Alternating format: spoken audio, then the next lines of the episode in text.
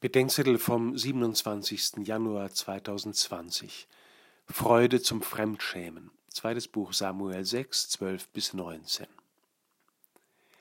Bei libanesischen Ordensschwestern sollte ein befreundeter Priester mit den Schwestern und einer Maltesergruppe tanzen.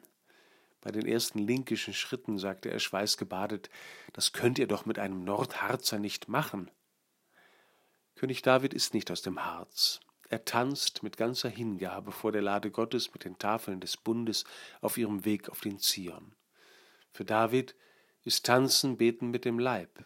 Tanzen mag der Mentalität zum Beispiel des Harzers nicht liegen, aber wir kennen dennoch Ähnliches aus der Liturgie der byzantinischen und der lateinischen Kirche. Wir beten in Bewegungen und Gesten. Wir beten stehend, kniend und liegend, aufrecht und gebeugt, sitzend und schreitend, singend und schweigend, mit erhobenen, gefalteten oder auf der Brust verschränkten Händen. Im Tanz sagt König David mehr, als er über die Lippen bringt, er sagt aber auch mehr, als die Menschen verstehen können.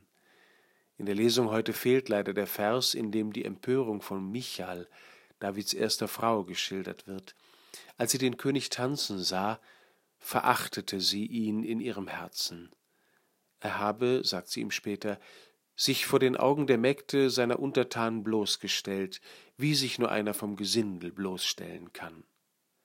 Später rechtfertigt der König sich, sein Tanz habe dem Herrn gegolten, für ihn will ich mich gern noch geringer machen als diesmal und in meinen eigenen Augen niedrig erscheinen.